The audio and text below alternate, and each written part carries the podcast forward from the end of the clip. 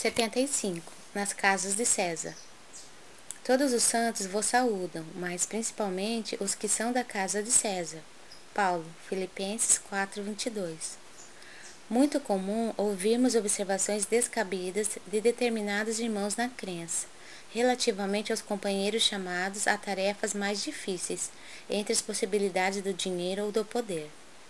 A piedade falsa está sempre disposta a criticar o amigo que, aceitando o laborioso encargo público, vai encontrar nele muito mais aborrecimentos que notas de harmonia. A análise desvirtuada tudo repara maliciosamente. Se o irmão é compelido a participar de grandes representações sociais, costuma-se estigmatizá-lo como traidor do Cristo.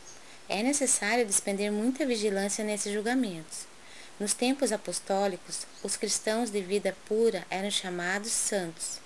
Paulo de Tarso, humilhado e perseguido em Roma, teve a ocasião de conhecer numerosas almas nessas condições, e o que é mais de admirar, conviveu com diversos discípulos de semelhante posição, relacionados com a habitação palaciana de César.